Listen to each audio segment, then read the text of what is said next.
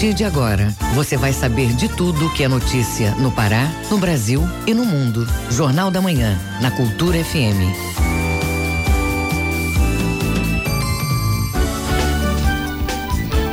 Muito bom dia, sete horas, um minuto na Grande Belém. Hoje, segunda-feira, 17 de fevereiro de 2020. Começa agora o Jornal da Manhã com as principais notícias do Pará, do Brasil e do mundo. Apresentação minha e de Bebel Chaves. Bom dia, Bebel. Bom dia, José Vieira. Bom dia, ouvintes ligados na Cultura FM Portal Cultura. Você pode participar do Jornal da Manhã pelo WhatsApp 985639937. Mande mensagens de áudio e informações do trânsito. Repetindo o WhatsApp 985639937. Os destaques os destaques desta edição. Projeto promove inclusão de mães de pessoas com autismo. Exclusão de governadores do Conselho da Amazônia pode trazer impactos para a região. Projeto oferta aulas de redação gratuitas para estudantes da Terra Firme. Nove escolas de samba participam do desfile do Carnaval de Belém. Resultado sai nesta quarta. Pescado está mais caro nesse início de ano. Estão abertas as inscrições para o programa Escola da Vida do Corpo de Bombeiros. Perfil Paraense atrai mais de 17 mil seguidores e aborda política para mulheres. Tem também as notícias do esporte. Remy e Paysandu venceram na rodada do Parazão, convocada a seleção feminina de vôlei. E ainda nesta edição, presidente Jair Bolsonaro exclui governadores do Conselho da Amazônia Legal. Brasileiros que voltaram da China podem sair do isolamento já nesta semana. Empregos formais voltaram a crescer no Pará em 2019. Essas e outras notícias agora no Jornal da Manhã. Sete horas três minutos, sete e três. O Pará é notícia. Municípios do Marajó discutem a destinação do lixo urbano. Como devem ser tratados os resíduos sólidos na ilha? De Soure, fala o correspondente Edelson Vale. A problemática da disposição final dos resíduos sólidos no Marajó foi pauta de mais uma reunião promovida pelo Centro de Apoio Operacional do Meio Ambiente, o CAOMA. A reunião ocorreu na última sexta-feira, dia 14 de fevereiro, e participaram os promotores de justiça que atuam nos municípios do arquipélago do Marajó Marajó e prefeitos da região. O objetivo é o efetivo cumprimento das disposições contidas na Lei Federal número 12.305 de 2010, que estabeleceu a Política Nacional de Gerenciamento de Resíduos Sólidos. O coordenador do CAOMA, José Godofredo Pires dos Santos, esclareceu que o Ministério Público vem desenvolvendo iniciativas para que todos os municípios paraenses possam implementar a Política Nacional de Saneamento. Essa política envolve quatro eixos fundamentais: captação de água potável, gerenciamento de resíduos sólidos, drenagem de águas pluviais e esgotamento sanitário. O Ministério Público trabalha esses quatro eixos do saneamento e acredita que o primeiro passo que os municípios devem dar é desenvolver obrigatoriamente seu plano municipal de saneamento básico ou ao menos nesse momento desenvolver um plano de gerenciamento de resíduos sólidos para tratar a questão do lixo e cumprir aquilo que a Política Nacional de Resíduos Sólidos determina, que é o encerramento dos lixões a céu aberto. A Prefeitura de Santa Cruz do Arari está entre os municípios que não possuem plano no momento. O prefeito Antônio Barro de Almeida explicou que assinou um termo de cooperação técnica com a Secretaria de Estado de Desenvolvimento Urbano e Obras Públicas, a SEDOP, para dar os primeiros passos na elaboração do projeto. Na reunião estava presente a representante da Secretaria de Estado de Desenvolvimento Urbano e Obras Públicas, SEDOP, assistente de Obras Públicas, Antônia Ribeiro. Ela explicou que o papel da secretaria é orientar, dar assistência técnica e prestar apoio aos gestores, secretários e técnicos municipais para a elaboração de seus planos setoriais. A Universidade Federal do Pará também foi convidada para o debate um projeto desenvolvido pelo engenheiro civil Marcos Souza, em parceria com a universidade, denominado Projeto 6, propõe a construção de uma mini fábrica de reciclagem de plástico nos municípios, aproveitando a mão de obra local. De acordo com o levantamento feito pela equipe do projeto, a região do Marajó gera 2.226 toneladas de plástico por mês e poderia arrecadar até 4 milhões de reais por ano com a reciclagem desse material. De Soure, Edelson Vale, Rede Cultura de Rádio. Presidente Jair Bolsonaro anuncia a exclusão dos governadores da região do Conselho Nacional da Amazônia Legal. O grupo saiu da gestão do Ministério do Meio Ambiente e passou à vice-presidência e vai ser integrado pelo vice-presidente Hamilton Mourão e mais 14 ministros. Informações com Cássia Nascimento. A reativação do conselho foi anunciada no início do ano pelo presidente Jair Bolsonaro. Na semana passada, ele assinou um decreto transferindo a responsabilidade do Ministério do Meio Ambiente para a vice-presidência da República. Mas a grande surpresa ficou por conta da ausência dos governadores da Amazônia Legal entre os membros do grupo. A decisão foi criticada por especialistas em meio ambiente. André Cutrim, do Núcleo de Meio Ambiente da UFPA, acredita que a medida do governo federal pode trazer impactos negativos para a região. Do ponto de vista ambiental, essa exclusão acaba suprimindo qualquer tipo de voz favorável a uma perspectiva de desenvolvimento sociosustentável na nossa região. Então, há uma série de demandas é, que só quem está vivenciando diretamente a Amazônia consegue entender. Além disso, há uma segunda questão de cunho político e também econômico. Quando você toma uma decisão dessa, você manda um recado, um recado no sentido de enxergar a região, a Amazônia, como uma região desprovida de qualquer perspectiva de incremento econômico. Criado por um decreto de 1995, o Conselho Nacional da Amazônia Legal tem o objetivo de assessorar o presidente da República na formulação de políticas públicas para a região, coordenar ações integradas na Amazônia e propor medidas. O governador do Pará, Helder Barbalho, reconhece a importância da reativação do Conselho, mas lamentou a exclusão dos representantes da região. A recriação do Conselho da Amazônia é uma importante iniciativa. Excluir os governadores, em meu entendimento, não colabora. Quanto mais estivermos unidos em favor da Amazônia, a construção de um processo de desenvolvimento sustentável, é isto que todos nós desejamos.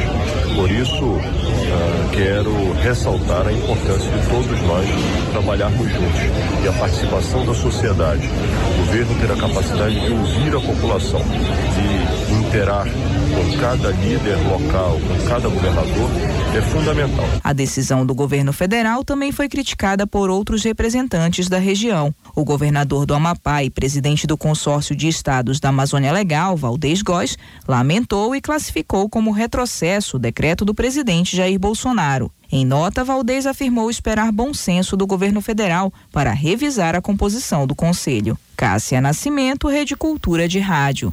Direitos da mulher, é o objetivo de um perfil no Instagram criado por uma advogada paraense. As postagens viraram curso para estimular o aumento da representatividade feminina na política. E a reportagem é de Cláudia Saldanha. Um perfil paraense no Instagram, o arroba Política para Mulheres, já atraiu mais de 17 mil seguidores.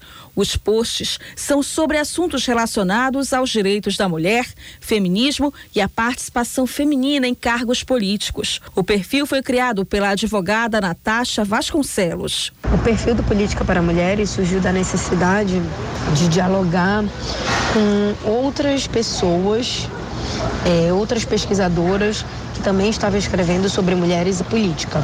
Só que há poucos meses de sua criação, eu identifiquei uma necessidade de dialogar com a sociedade de uma forma geral, de uma forma ampla mesmo, é, sobre o papel da mulher na política, é, tanto partidária quanto a, a que a gente faz né, fora dessa, dessa estrutura. O perfil despertou interesse para que as postagens virassem um curso de formação política para mulheres, ministrado no último sábado. Feminismo, mulher e poder, mulheres na política, direitos da mulher e cyberfeminismo são alguns conceitos abordados com o objetivo de provocar reflexões sobre a participação da mulher na política e na sociedade, como explica Natasha Vasconcelos. O curso de formação política para mulheres, ele é um curso voltado voltado para todas as mulheres que queiram entender como é que a gente precisa tomar essa consciência, como é que é esse processo de identificação de um cenário político e se enxergar a mulher dentro desse cenário, abre a nossa mente para identificar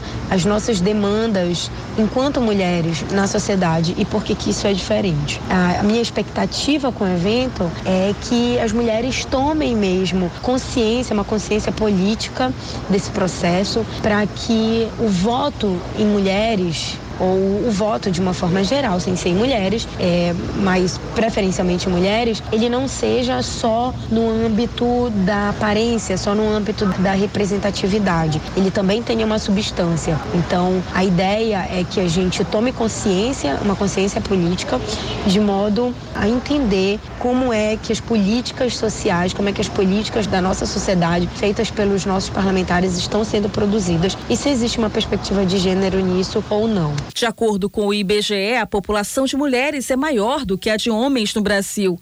Mesmo assim, o número de mulheres em cargos políticos ainda é baixo. Nas últimas eleições, dos 513 deputados federais, só 77 são mulheres. De acordo com o cientista político Rodolfo Marques, as candidaturas femininas são garantidas por lei e precisam ser ainda mais ampliadas. Nós temos previsto pela Constituição né, e também também pela própria legislação eleitoral a necessidade de as candidaturas apresentadas pelos partidos dentro dos processos proporcionais, né, deputados federais, estaduais, vereadores, senadores, é necessário ter um terço das candidaturas femininas, né, uma cota que na verdade deveria ser ampliada, não só é cumprida por todos os partidos, mas deveria ser ampliada de uma maneira de aumentar a representatividade, não só nas candidaturas, mas também na relevância dessas participações nos próprios pleitos. Também se nós formos buscar na história do Brasil, apenas nos anos 30 a mulher teve direito ao voto. Até então ela era excluída é, do processo de participação política, né? Aquele conceito que no Brasil você pode votar e pode ser votado. Segundo o Mapa Mulheres na Política 2019, um relatório da Organização das Nações Unidas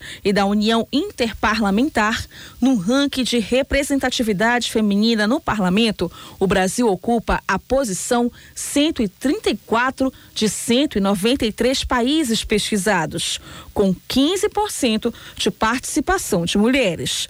Cláudia Saldanha, Rede Cultura de Rádio. Jornal da Manhã. Você é o primeiro a saber. Educação. Projeto oferta aulas de redação gratuitas para o Enem no bairro da Terra Firme em Belém. A iniciativa que começou em 2018 já atingiu bons resultados no exame. Ouça na reportagem de Cássia Nascimento. O bom desempenho de estudantes da periferia no Exame Nacional do Ensino Médio esse ano repercutiu nas redes sociais.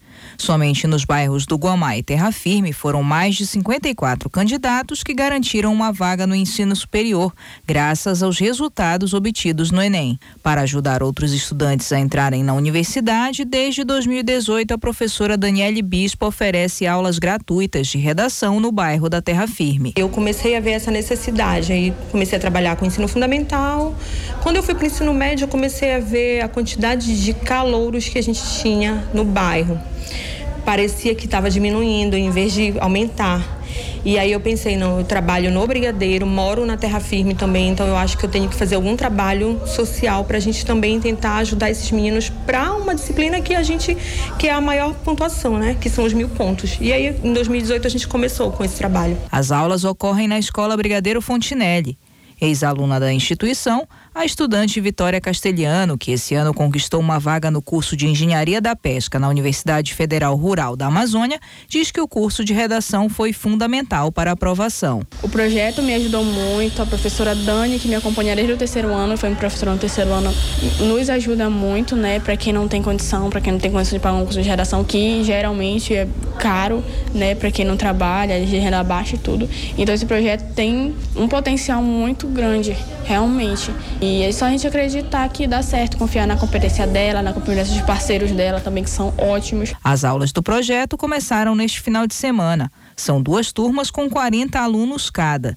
A estudante Vitória Ferreira sabe da importância de uma boa preparação para o Enem e acredita que o curso de redação vai ajudar nesse processo. Muita, muita gente da, da, que passou na UFPA aqui da, do bairro foi com a ajuda do projeto de redação. Então isso me influenciou muito, assim, não, eu vou lá, vou ver como é. E eu tô muito, é, com uma expectativa muito grande sobre o projeto, porque eu tô vendo que a, a professora Daniela é muito empenhada no que ela faz, eu já conheço ela de outros anos. Eu acho que vai ter muito resultado, assim, esse ano aqui. Essa também é a expectativa do diretor da escola Brigadeiro Fontinelli, Luiz Paulo Assunção. Ele fala sobre a importância dessa iniciativa para os estudantes do bairro. Além da importância de ajudá-los a, a, alcançar o êxito na aprovação, também tem um fator social enorme, porque tira eles da vulnerabilidade da rua, né? E coloca eles aqui no ambiente escolar. E é isso que a escola quer. A escola quer fazer com que os alunos estejam cada vez mais dentro da escola e menos vulnerável à violência, criminalidade, enfim, que a gente enfrenta hoje. Cássia Nascimento, Rede Cultura de Rádio. Hora certa na Grande Belém, 7 horas 16 minutos, 7 e 16. Ouça a seguir no Jornal da Manhã. Projeto promove inclusão de mães de pessoas com autismo. Rádio Cultura, aqui você ouve primeiro. É daqui a pouco no Jornal da Manhã. A gente volta já. Estamos apresentando Jornal da Manhã.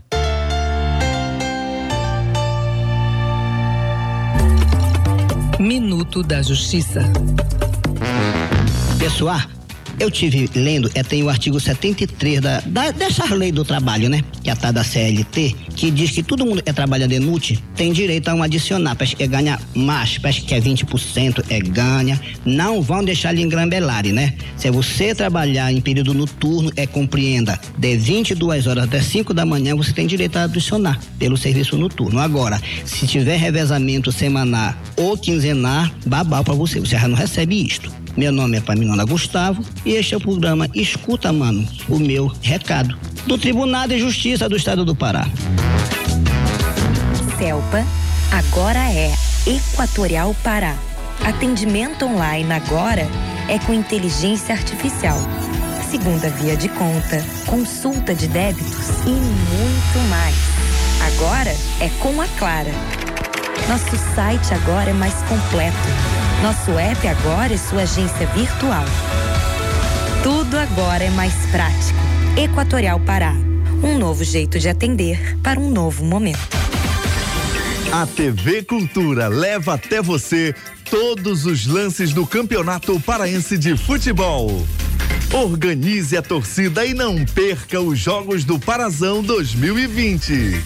Parazão 2020 é na tela da TV Cultura Apoio Amazon Power, Aspeb, Exa Mais, Reina Farma, Buganville, Café Líder, VGA, Sebrae, Equatorial Energia, Alubar e Governo do Pará.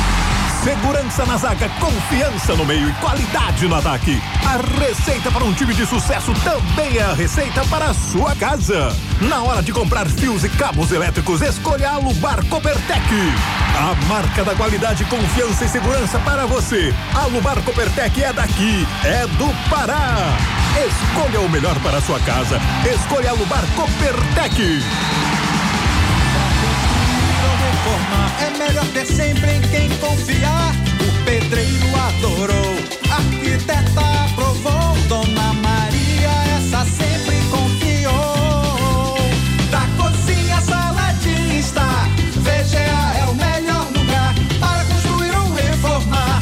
Pode confiar, VGA. VGA Casa e Construção, Domingos Marreiros, entre 14 e Castelo. O Chorinho e os Chorões no Brasileiríssimo. Terça, oito da noite.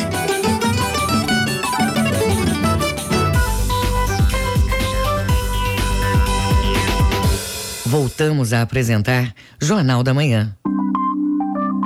Previsão do tempo. De acordo com o Centro Gestor do Sistema de Proteção da Amazônia, o Sensipan, em Belém, região metropolitana, vamos ter uma segunda-feira de céu parcialmente nublado, com variação a encoberto, com chuvas e trovoadas que podem cair à tarde e à noite. Mínima de 23, máxima de 32 graus em Ananhandeua. A meteorologia aponta para o Nordeste paraense um dia de tempo fechado com elevadas chances de pancadas de chuva tanto à tarde quanto à noite. Ventos moderados devem ocorrer ao longo do período. A variação de temperatura fica entre 24 a 32 graus em Bragança. Para quem mora no Marajó, a segunda deve ser de tempo nublado encoberto, com chuva e trovoadas a qualquer hora do dia, em pontos isolados. No município de Bagre, a temperatura mínima é de 23, a máxima de 30 graus. Hora certa na Grande Belém, 7 horas 21 minutos, 7 e 21. O trânsito na cidade.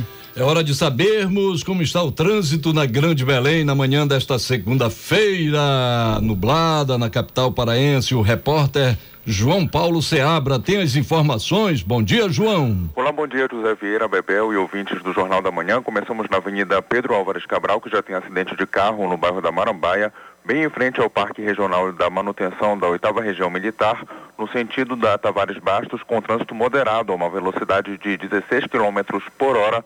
Portanto, atenção no perímetro entre a Avenida Rodolfo Sherman, onde tem inclusive um buraco no cruzamento, e a Avenida Tavares Bastos. No bairro Parque Verde, trânsito parado na passagem Liberdade até a passagem Assis Chateaubriand, que é utilizada como acesso para a estrada do Iamada, da Iamada, com Assis Chateaubriand também com lentidão. Na Avenida Almirante Barroso, engarrafamento intenso no sentido entroncamento logo nos primeiros quilômetros após o túnel até uma quadra antes da Tavares Bastos. Na Travessa da Estrela, no bairro do Marco, trânsito intenso entre a Rômulo Maiorana e a João Paulo II, e isso é devido às obras um pouco depois do Almirante Barroso, próximo da Secretaria de Trabalho, Emprego e Renda. E terminamos nas redes sociais com moradores do Império Amazônico reclamando de motoristas próximo do bloco 14 que estacionam o carro nas vias, impedindo o trânsito. E ontem, mais um acidente na vala da Augusto Montenegro, dessa vez uma caminhonete que caiu durante a noite. É com vocês aí no estúdio, José Vieira e Bebel, João Paulo Seabra para a Rede Cultura de Rádio. Obrigado, João. Agora são 7 horas 22 minutos, 7 e 22 Jornal da Manhã. Informação na sua sintonia. Olha aí, Bebel, a Polícia Civil do Pará, através da Superintendência da Região Metropolitana e Seccional de Mosqueiro, realizou deste domingo a maior apreensão de cocaína já feita pela instituição. Aproximadamente uma tonelada da droga foi apreendida no distrito de Mosqueiro, na região metropolitana de Belém, como resultado da Operação Narco 2. Duas pessoas foram presas. É isso aí, Vera. A operação foi iniciada na tarde deste domingo, após investigações que começaram em outubro do ano passado. Além da droga, foram apreendidos uma embarcação, um automóvel e vários celulares. A Narco 2 contou com a atuação de 12 policiais civis que localizaram a droga escondida em uma chácara na zona rural, comunidade Estrada de Pneu Azul, cerca de 20 quilômetros da sede de Mosqueiro. Hora certa da Grande Belém, 7 horas 23 minutos, 7 e 23 Jornal da Manhã. Você é o primeiro a saber. E o Corpo de Bombeiros Militar do Pará abre inscrições para o programa Escola da Vida. O programa promove ações socioeducativas a crianças e adolescentes da região metropolitana de Belém, interior do estado, com foco no combate à violência. Ouça na reportagem de Cláudia Saldanha. Em 1993, um projeto nasceu no bairro da Cremação com ações educativas para crianças e adolescentes. O objetivo era tirar os jovens das ruas e prevenir situações de violência. Hoje, o Escola da Vida está em 26 polos do Pará e atende 3.200 alunos. A supervisão é do Corpo de Bombeiros, como explica a capitã Patrícia Fonseca, coordenadora adjunta. Acredita para elas que elas sejam transformadores na sua realidade social, né? Elas resgatam também, é incentivado o resgate dos vínculos familiares e com a comunidade e essa possibilidade de transmitir esse conhecimento que é recebido dentro do Corpo de Bombeiros sobre primeiros socorros, combate a incêndio, prevenção a acidentes domésticos, poder ter a possibilidade de levar também para sua casa, para as pessoas que convivem com elas essas noções. O programa Escola da Vida incentiva a cultura de paz e proporciona um programa que assegura a construção e promoção da cidadania. Adolescentes entre 12 e 15 anos de idade atividade podem se inscrever até o dia 21 de fevereiro. A capitã Patrícia Fonseca, coordenadora adjunta do programa, informa outros detalhes importantes para quem estiver interessado. A faixa etária para entrar no programa é de 12 a 15 anos. As crianças precisam estar é, matriculadas no ensino regular escola pública, elas não podem ter frequentado esse programa em anos anteriores. Elas não podem participar novamente. Elas têm dois anos, são matriculadas e ficam dois anos no, no programa elas têm que residir nas proximidades do quartel onde ela pleiteia a vaga, é, a renda familiar até de dois salários mínimos e, em caso de desistência, essas vagas que, que são destinadas para essas crianças, elas são chamadas por um cadastro de reserva. As inscrições podem ser feitas pelo site bombeiros.pa.gov.br barra Programa Escola da Vida. Encerrado o período de inscrições, um processo de seleção será realizado, de acordo com os critérios socioeducativos do programa. E, posteriormente, os documentos descritos no edital serão solicitados pela instituição aos selecionados. Cláudia Saldanha, Rede Cultura de Rádio. Viva com saúde. Vieira, a Organização Mundial da Saúde, OMS, estima que existem 70 milhões de pessoas com autismo em todo o mundo, sendo 2 milhões somente no Brasil. É, Bebel, aqui em Belém o projeto promove inclusão de mães de pessoas com autismo, além de comercializar produtos a iniciativa ajuda na conscientização sobre o transtorno. Vamos ouvir a reportagem de Cássia Nascimento. A autônoma Márcia Nóbrega convive há 30 anos com o autismo. A filha dela, Carolina, encontrou no artesanato uma forma de se expressar. Neste domingo, mãe e filha estiveram na Praça da República vendendo os produtos. Ela já faz esse, esse trabalho já tem muitos anos, porque é um trabalho de formiguinha. É um trabalho que, onde nós estamos cuidando muito da coordenação motora dela, tem todo um preparo de crescimento. Então nós estamos fazendo devagarinho e ela tem correspondido, tem se identificado com o trabalho. E aí nós estamos é, agora já na loja colaborativa, vendendo esses produtos. Márcia é uma das participantes do Grupo Mundo Azul que reúne cerca de 250 mães de pessoas com autismo e mantém uma loja colaborativa com os produtos feitos por elas e pelos filhos. Uma das administradoras do grupo, Patrícia Vasconcelos, diz que o objetivo é promover a inclusão delas no mercado de trabalho. A ideia foi, ao perceber os diálogos entre as mães, que elas pararam de trabalhar para assistir seus filhos, mas que elas tinham antes é, um produto de venda no artesanato. Aí a gente começou a, a observar que era um número bem significativo e começamos a pensar num projeto. E a partir do projeto veio a ideia da loja colaborativa em parceria com alguns órgãos que nos procuraram, né? E aqui a gente está trazendo mães de volta para o mercado de trabalho. Além da venda de produtos, as participantes do projeto também aproveitam as ações para conscientizar a sociedade sobre o autismo. A psicóloga Daniele Graim participou da programação deste domingo na Praça da República e acha importante chamar a atenção da população para o tema. É muito importante, porque se precisa entender que essas crianças, apesar delas terem o autismo, elas têm muitas capacidades. E os déficits que elas têm podem ser trabalhados e elas podem ser inseridas na sociedade de forma funcional, financeira, né? serem pessoas produtivas. Então, assim, quando a sociedade entende melhor isso, né? Ela, a, a, as pessoas também conseguem incluí-las de forma mais adequada e mais fácil, né? Quem quiser saber mais sobre o projeto Mundo Azul, basta acessar o perfil do grupo no Instagram, arroba Mundo Azul. Lá é possível ver os produtos e saber mais sobre o trabalho das mães. Cássia Nascimento, Rede Cultura de Rádio. Os brasileiros que voltaram da China por causa da epidemia do coronavírus completaram uma semana de isolamento deste domingo. Até agora, nenhum caso foi detectado no grupo. Eles vão fazer um último exame no próximo dia 26 e devem ser liberados em seguida. Ouça na reportagem de Beatriz Evaristo, da Rádio Nacional, em Brasília.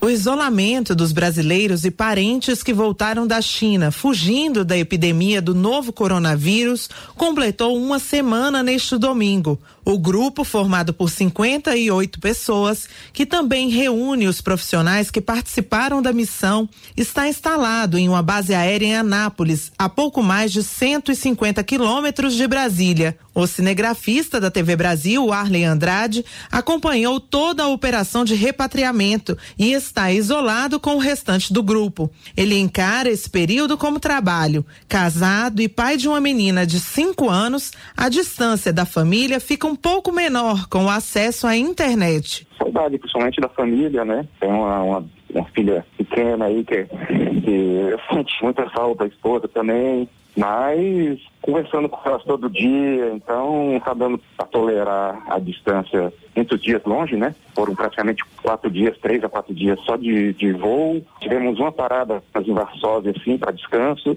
e mais 18 dias aqui, mas estamos, estamos conseguindo passar bem esse período aqui. Apesar de ser um confinamento a fim de evitar qualquer possibilidade de contágio da doença, o Arley conta que as pessoas têm um espaço grande para se movimentar e podem fazer atividades ao ar livre. Praticamente todos né, acordam aqui, já vão tomar o seu café, alguns já vão praticar sua atividade física diária, caminhar, correr. Então, assim, bem tranquilo nesse sentido. Aqui tem uma área relativamente grande de, de segurança em volta, né?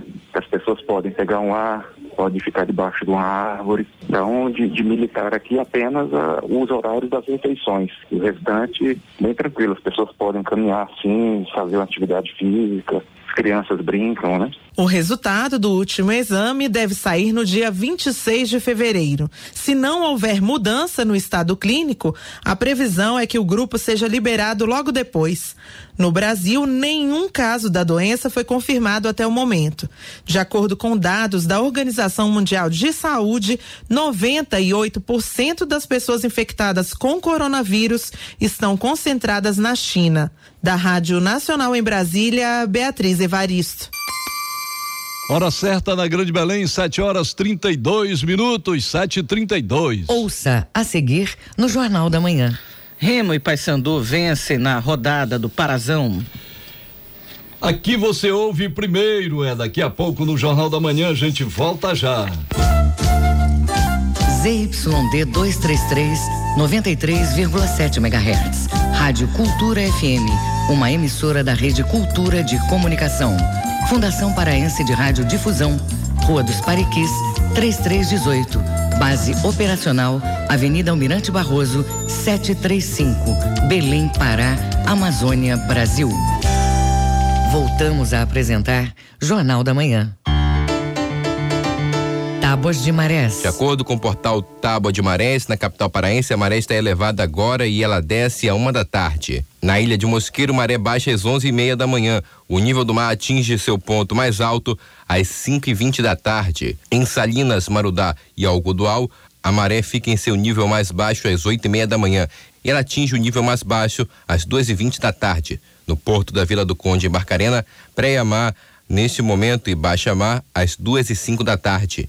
E em breves, na Ilha do Marajó, a maré desce agora e sobe a uma da tarde.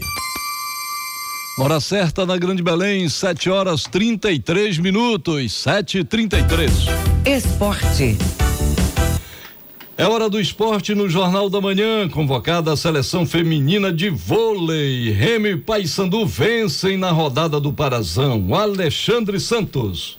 Nós começamos com o vôlei. Foi convocada a seleção paraense. Manuel dos Santos Alves. Saiu a convocação da seleção paraense de vôlei feminino da categoria sub-18. O técnico Alínio Cunha convocou as jogadoras Luma de Freitas, Ana Luísa Parente, Manuela Ramoa, Luana Cristina Farias, Ana Carolina Oliveira, Alice Rocha, Rafaela Pinto, Lorena Neves, Camila Viana e Giovana Tavernar. Essa seleção paraense vai treinar pensando no Campeonato Brasileiro Sub-18 Feminino da Primeira Divisão, que vai ser disputado de 9 a 14 de março em Saquarema, no Rio de Janeiro. Além do Pará, estarão na disputa pelas duas vagas para a divisão especial as seleções do Rio Grande do Norte, Mato Grosso, Alagoas, Amazonas, Rio Grande do Sul, Espírito Santo, Roraima, Mato Grosso do Sul e o Tocantins. Manuel Alves para a Rede Cultura de Rádio. Parazão, quinta rodada. No sábado, em Cametal, o Independente venceu do Bragantino 2 a 0. Gols Caça-Rato e Ilaílson para o Galo Elétrico. Também no sábado, no Mangueirão, o Águia perdeu para o Remo 1 a 0. Gol do atacante Giovani aos 27 do primeiro tempo. Renda fraca, 38.300, com apenas 2.169 torcedores. Ontem pela manhã, em Outeiro, o Carajás perdeu de virada para o Itupiranga de 2 a 1. Um. Daniel até que marcou, fez 1 um a 0 para o time da casa. Kaique, aos 27 e 39 do segundo para o Itupiranga. Na Cruzu, também pela parte matinal, a maior goleada da rodada, Paysandu 5. Paragominas 0. No primeiro tempo, o Paysandu já vencia 1 a 0 gol de William. Na etapa final, Nicolas duas vezes, Wesley Matos e Kaique Oliveira completaram a goleada, renda de 131 mil e setecentos com 8.334 torcedores. E fechando a rodada ontem à noite em Santarém, o Tapajós perdeu de 2 a 1 um para o Castanhal. Pecel e Dioguinho para o Japim, enquanto que Henrique para o Tapajós. Após a rodada, o Paysandu é o líder com 12 pontos ganhos. Na segunda, o Castanhal também tem 12. O Remo é o terceiro colocado com 12. E fechando, os quatro que hoje estariam classificados, o Paragominas é o quarto com nove. Na quinta, o Bragantino com sete. Na sexta, o Itupiranga também sete. Na sétima, o Independente com meia dúzia. Na oitava, o Águia com quatro. Na nona, o Tapajós com três. E o Carajás é o Lanterninha, um pontinho. Os principais artilheiros. Pecel do Castanhal com seis gols é o artilheiro principal. Na vice-artilharia, Nicolas do Paysandu com cinco. E na terceira, Kaique Oliveira, também do Paysandu, quatro gols. No meio de semana tem Copa do Brasil. Nesta quarta-feira tem Paysandu e CRB de Alagoas às sete e quinze na Cruzu. E o Remo vai a Santa Catarina enfrentar o Brusque às vinte e uma e trinta desta quinta-feira. Ingressos para Paysandu e CRB a partir de hoje você compra a trinta reais uma arquibancada e cinquenta reais a cadeira cativa.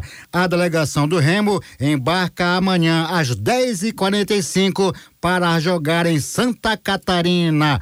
Alexandre Santos para a Rede Cultura de Rádio. Hora certa na Grande Belém, 7 horas 38 minutos, 7 e 38 Jornal da Manhã.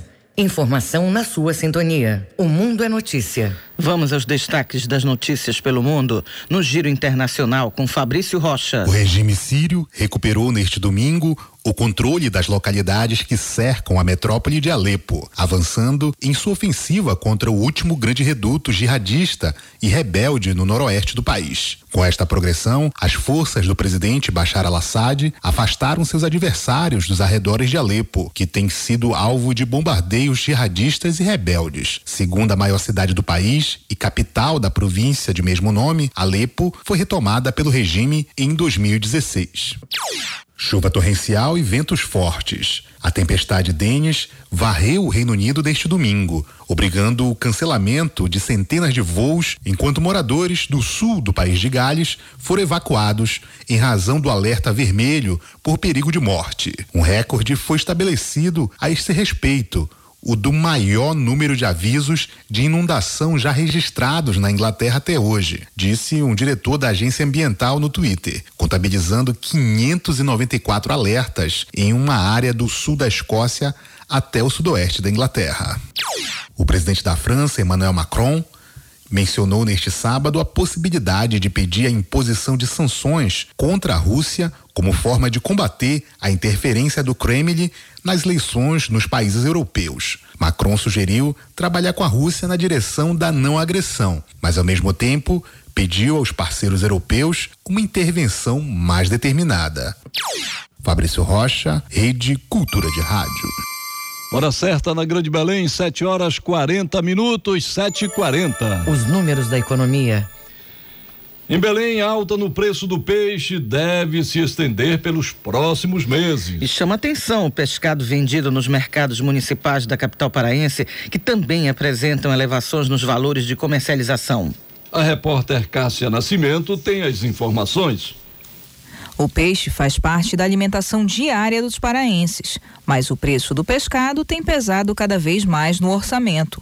Um levantamento feito pelo DIEESE Pará e pela Secretaria Municipal de Economia mostrou que desde o final do ano passado, a maioria das espécies vendidas nas feiras e supermercados de Belém apresentou alta.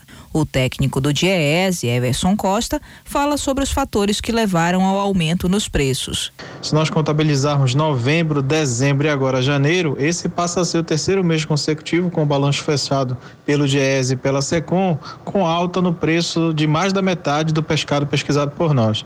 Os aumentos foram fortes, na verdade nós temos aí reajustes que vão da casa de 5 até mais de 10% em vários casos, estão bem acima da inflação e os reajustes se deram para todos os peixes, na verdade, desde os mais nobres aos mais populares. E aí você vai do filhote até a gol, ou da dourada, piramutaba, até outras espécies que não são tão consumidas, mas todas elas apresentaram elevações de preços. A influência das marés, ah, o período de defesa de algumas espécies também são fortes influências para que os preços se modifiquem bastante. O autônomo Henrique Redig não abre mão do peixe no cardápio semanal e diz que não se importa com a variação de preços, mas procura comprar o pescado sempre no mesmo lugar. Eu como peixe todo final de semana, não deixo de, comp de comprar peixe. Sempre como, não tem problema não quanto a isso. Só como peixe não peso. Para garantir que clientes como o Henrique não deixem de comprar o produto, peixeiros como o Elivelton Raiol diminuem a margem de lucro. Ele diz que os consumidores hoje têm muitas opções, mas o ver o peso tem público certo. Agora tem várias opções, tem, tem supermercado, tem as feiras que fazem as promoções, né? Aí ficou mais fácil para o cliente. Antes era só o mercado mesmo, aí tinha que comprar. Agora não tem vários lugares que fazem as promoções aí. Eu acho que quem faz a clientela é o próprio dono do negócio, né? Botar um preço mais barato e fazer as promoções para ver se ele volta para cá. Mas é tradição ver o peso, não, não perde para nenhum lugar. Né? De acordo com o DIEESE, a elevação dos preços do pescado deve se estender até a Semana Santa, como informa o técnico Everson Costa. É uma questão sazonal, na verdade, esse período do ano até pelo menos a Semana Santa é um período em que o pescado é, costuma a ficar mais caro, pelo menos ao longo do período que a gente tem observado. A tendência é que a gente possa ter, não só para fevereiro, mas até a Semana Santa, novos aumentos no preço do pescado. Cássia Nascimento, Rede Cultura de Rádio. Aposentadoria, seguros, através de que investimentos garantir o futuro financeiro? Porque hoje é segunda-feira, dia das dicas do educador financeiro Pedro Loureiro. Ouça os comentários. Bom dia. Eu recebi mensagens com perguntas para as quais eu tenho três respostas: não, sim e talvez. Depende de cada caso. Ouvintes têm dúvidas diversas sobre previdência privada, que é um ótimo tema para este bimestre inicial do ano. Um grupo pergunta se vale a pena fazer uma previdência para abater na próxima declaração do imposto de renda pessoa física. Resposta: não. Explico. As contribuições nos planos de previdência são abatidas no IR do ano seguinte. Quem contribuiu em 2019 vai abater na declaração feita em 2020, que é referente a 2019. Quem contribuir durante este ano vai abater no ano que vem. A segunda resposta é sim. Existem produtos melhores como investimento para aposentadoria. Dependendo do perfil do poupador, previdência privada não será a melhor opção em termos de rendimento. A terceira resposta é talvez. Explico. Alguns ouvintes querem saber se vale a pena trocar a previdência privada por outras opções. Eu digo talvez, pois nem todo mundo tem perfil para administrar seus investimentos. Tem gente que nem consegue se organizar para poupar, mesmo tendo renda para isso. Assim, eu digo talvez. Quem não tem disciplina ou conhecimento provavelmente deve ficar melhor em algo automático e sem muitos segredos como os planos de previdência privada. Quem acredita que pode administrar uma carteira mais complexa vai encontrar opções bem mais interessantes em outros investimentos administrados por ele mesmo ou, entretanto, tem um ponto fundamental, que é diversificação. Nada impede que o poupador tenha uma previdência privada para garantir que algo está sendo poupado e administrado por profissionais. E outra parte em outros investimentos administrados por ele mesmo ou com assessoria de um escritório especializado. Lembre-se, diversificação é um dos pontos principais em planejamento financeiro. Envie suas dúvidas e sugestões para contato arroba pedroloureiro.adm.br. Eu sou Pedro Loureiro, educador financeiro e professor de administração e de gestão pública para o Jornal da Manhã. Ainda falando de economia, a pesquisa do Diese Pará aponta saldo positivo na geração de empregos no estado em 2019. Houve um crescimento de quase 1% na geração de empregos formais na região metropolitana de Belém.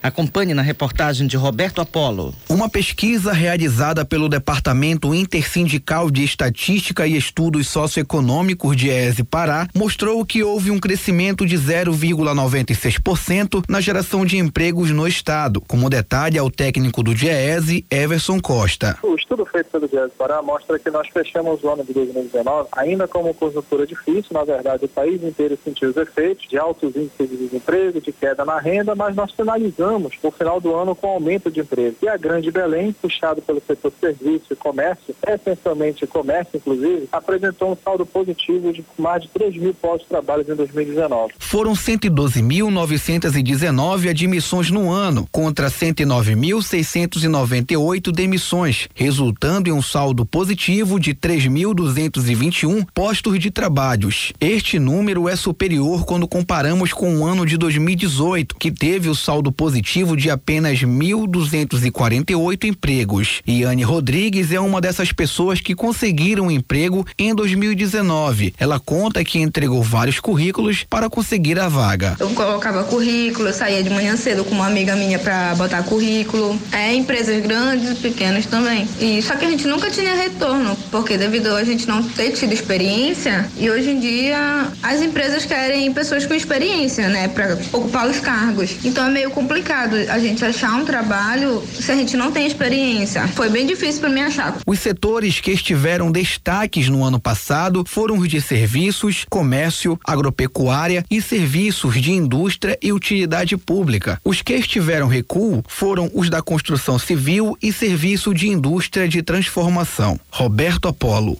Rede Cultura de Rádio. Hora certa na Grande Belém, 7 horas 46 minutos, 7 e 46 Ouça a seguir no Jornal da Manhã. TV, Rádio e Portal Cultura dão um show de transmissão no desfile do Carnaval de Belém. Aqui na Cultura FM você ouve primeiro, a gente volta já já. Estamos apresentando Jornal da Manhã. Celpa agora é Equatorial Pará. Atendimento online agora é com inteligência artificial segunda via de conta, consulta de débitos e muito mais. Agora é com a Clara. Nosso site agora é mais completo. Nosso app agora é sua agência virtual. Tudo agora é mais prático. Equatorial Pará. Um novo jeito de atender para um novo momento. Sabia que dá para reconhecer um bom café pelo tempo que o sabor permanece no paladar? O Café Líder investiu alto na revitalização completa de suas embalagens, no processo de torra, na moagem e na rigorosa seleção de grãos. Quer saber o resultado de tudo isso? Vem tomar um cafezinho no Líder agora mesmo. Tá quentinho, cheiroso e mais gostoso do que nunca. Café Líder, mais sabor, mais prazer. Jornal da Manhã. Você é o primeiro a saber. A emoção da folia bate forte no peito e você pode mostrar que é sangue bom, além de ter samba no pé. Antes de pular no carnaval, dê um pulo no Emopa. Doe sangue e compartilhe suas boas energias com quem precisa, porque a festa da vida não deve ter hora para acabar. Vem pro carnaval do Emopa, folia que salva vidas. Emopa, carnaval por todo o Pará. Participe da campanha do projeto voluntário Futuro Brilhante. Doe roupas, bolsas, calçados e acessórios para o Bazar Solidário. Você pode doar até o dia 28 de fevereiro, na portaria do edifício Francisco Barbosa, Marquês de Aval 2359. Informações 9 9214 2537. Apoio Cultura Rede de Comunicação. Ano da festa de brincar do Casarão do Boneco. Traz as crianças. Teremos brincadeiras, comidinhas, DJ, apresentações musicais e um bloquinho de carnaval resultado de oficinas do Casarão. Não perde. A festa começa às quatro horas da tarde. No sábado de carnaval, 22 de fevereiro. Informações pelo fone 98177 7504. Apoio Cultura Rede de Comunicação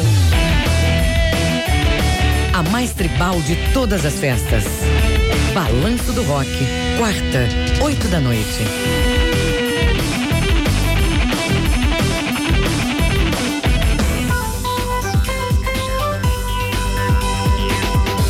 Voltamos a apresentar Jornal da Manhã. Previsão do tempo. De acordo com o Centro Gestor do Sistema de Proteção da Amazônia, o Sensipan, no Oeste Paraense, o dia deve ser de céu limpo, ficando encoberto com chuva durante a tarde. A variação de temperatura fica entre 24 a 31 graus em Belterra. No sudoeste, os moradores devem ter uma segunda-feira de céu nublado encoberto com chuvas e trovoadas, com incidência maior entre o fim da tarde e o começo da noite. Em Brasil Novo, a mínima é de 23 e a máxima de 31 graus.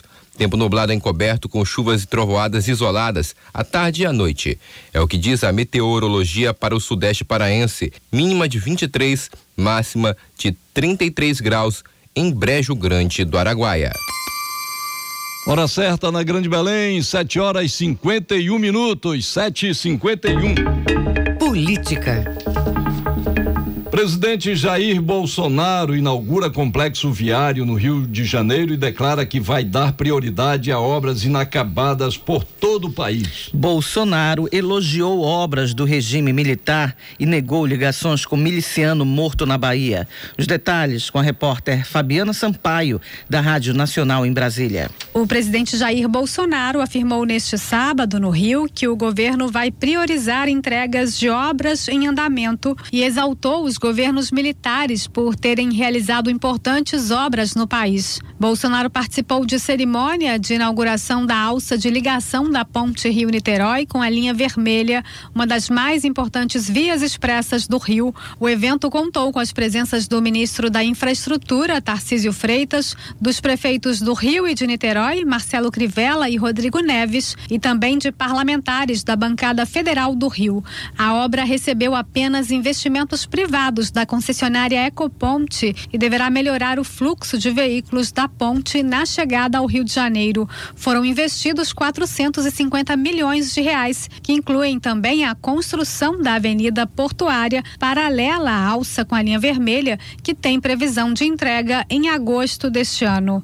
Nós não queremos novas obras, novas licitações. Queremos é fazer as antigas entregar para a população. Afinal de contas, o que já foi gasto, né? Aqui eu sei que é dinheiro privado, mas essas outras obras, dinheiro público, tem que ser tratado com devido respeito. Aqui nós estamos falando de Costa e Silva, que começou a ponte, e foi inaugurado com Médici. Ambos eleitos democraticamente, de acordo com a Constituição de 1967. Quando se fala em infraestrutura, basicamente o Brasil não existiria se não fosse aquelas obras realizadas pelos governos militares. Após discursar na cerimônia, Bolsonaro foi questionado por jornalistas sobre a morte do ex-capitão do Batalhão de Operações Especiais do Rio, Adriano da Nóbrega, acusado de integrar a milícia e que foi morto em uma operação da Polícia Militar da Bahia no domingo. O presidente afirmou não ter qualquer ligação com a milícia do Rio de Janeiro. Não existe nenhuma ligação minha com a milícia do Rio de Janeiro. Zero, zero. O Adriano eu vi, conheci pessoalmente em 2005, nunca mais tive contato com ele. Vocês querem me associar alguém por uma fotografia, por uma moção. E isso aconteceu 15 anos atrás. Pessoas mudam, para o bem ou para o mal mudam. Não estou fazendo juízo de valor aqui. Ainda no Rio, o presidente participou de evento da Igreja Internacional da Graça de Deus, em Botafogo, na zona sul da cidade. Da Rádio Nacional no Rio de Janeiro,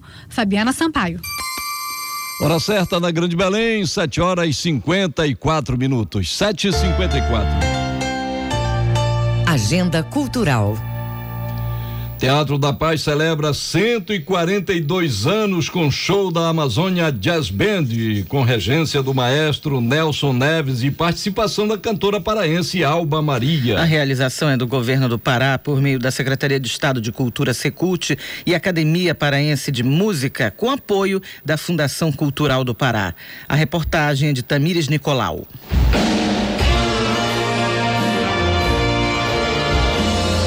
Teatro da Paz foi a primeira casa de espetáculos construída na Amazônia e possui cerca de mil lugares, acústica diferenciada, lustres de cristal, piso em mosaico de madeiras nobres e elementos decorativos revestidos em folhas de ouro. O historiador Michel Pinho comenta a importância cultural do espaço.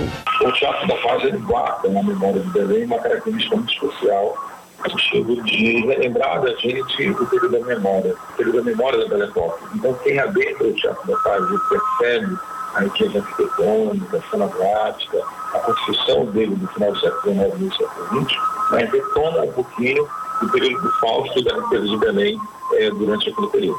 Para celebrar a data e o aniversário de 115 anos do maestro Valdemar Henrique, a Amazônia Jazz Band se apresentou no teatro com participação da cantora paraense Alba Maria. O maestro Nelson Neves fala sobre a satisfação em se apresentar no local. Considerado um monumento no nosso país, no nosso estado, onde tantas personalidades, tantos grupos famosos já se apresentaram neste palco do nosso Teatro da Paz. Então, isso é uma verdadeira honra para todo e qualquer artista, todo e qualquer músico, toda e qualquer orquestra, grupo que se apresente neste templo sagrado que é o nosso Teatro da Paz e que abrigou também o nosso querido maestro Valdemar Henrique, que foi um músico que soube transmitir, externar com propriedade, com genialidade as nossas lendas brasileiras, lendas paraenses.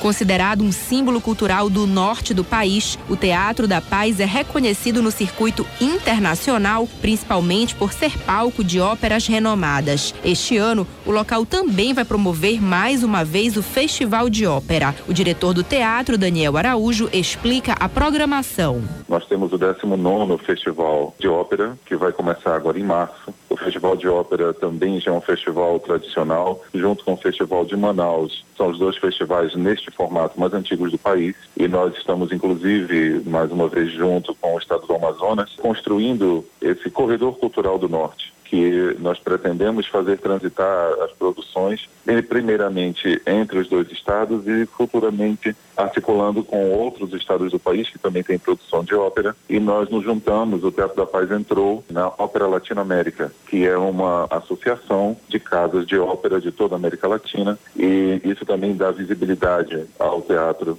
e da visibilidade à produção que nós temos aqui. O teatro também vai promover visitas guiadas gratuitas que vão ocorrer de terça a sexta, de nove da manhã ao meio-dia e de duas às seis da tarde, e no sábado e domingo, de nove da manhã ao meio-dia. Tamires Nicolau, Rede Cultura de Rádio.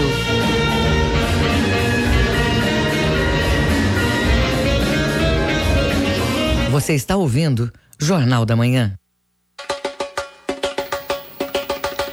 TV, rádio e portal Cultura dão show de transmissão no desfile do Carnaval de Belém 2020. E o bairro da Pedreira, conhecido como bairro do samba e do amor, fez o público dançar ao som das escolas de samba de Belém na aldeia amazônica. Quem traz os detalhes é o repórter Felipe Feitosa.